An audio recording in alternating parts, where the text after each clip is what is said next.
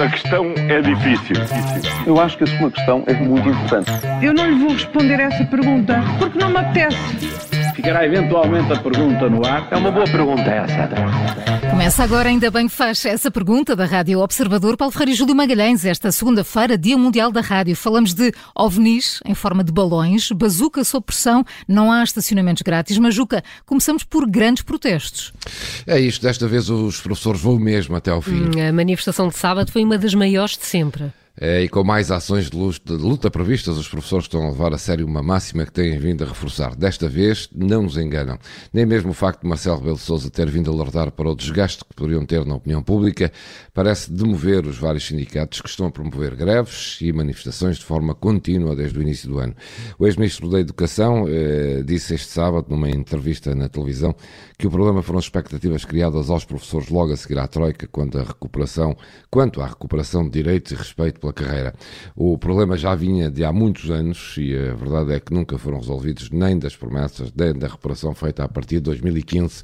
Já lá vão sete anos e desta vez os professores parecem mesmo determinados e não vão vergar. Vamos ver até onde isto vai parar. Para já, seguro é que até ao fim de março esta instabilidade para alunos e professores nas escolas vai continuar.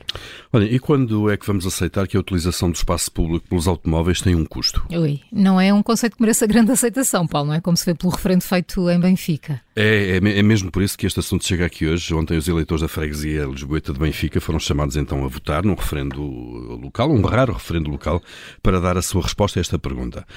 Concorda que a Junta de Freguesia de Benfica emita um parecer favorável à colocação de parquímetros nas zonas de estacionamento de duração limitada em Benfica?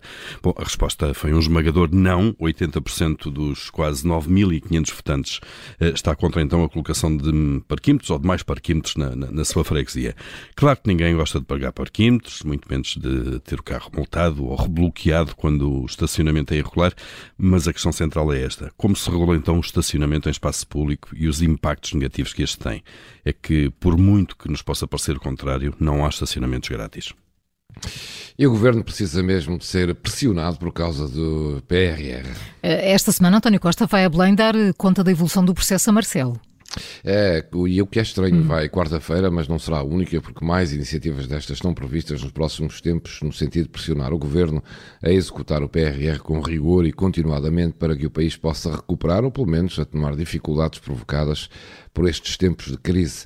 Ora, estranho é o Governo ter de ser pressionado. Não devia isto ser um dado adquirido, uma obrigação que nem sequer devia necessitar de pressão ou fiscalização. Já não aprendemos com os muitos erros que foram cometidos e a situação atual dos portugueses não justifica por si só uma eficaz e pronta execução do plano de resiliência e recuperação. Mas pronto, se é necessário, que assim seja. E afinal, o que é que se passa com os misteriosos objetos voadores não identificados abatidos na América? Desde o, o episódio do balão chinês, não é? Já houve mais eh, três que foram abatidos. É, e foram todos abatidos nos céus dos Estados Unidos e do Canadá, não é? Para além do tal, desse tal enorme balão chinês, aquele que tinha o tamanho de três autocarros e que cruzou ali o Alasca, o Canadá e boa parte do território dos Estados Unidos até ser abatido.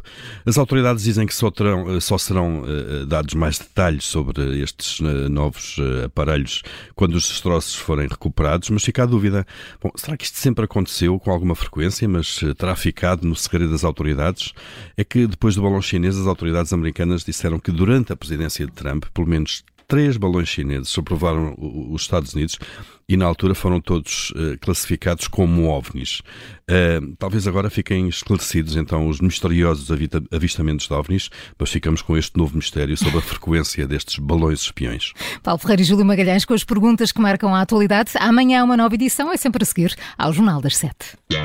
A questão é difícil. Eu acho que a sua questão é muito importante. Eu não lhe vou responder essa pergunta porque não me apetece. Ficará eventualmente a pergunta no ar. É uma boa pergunta essa.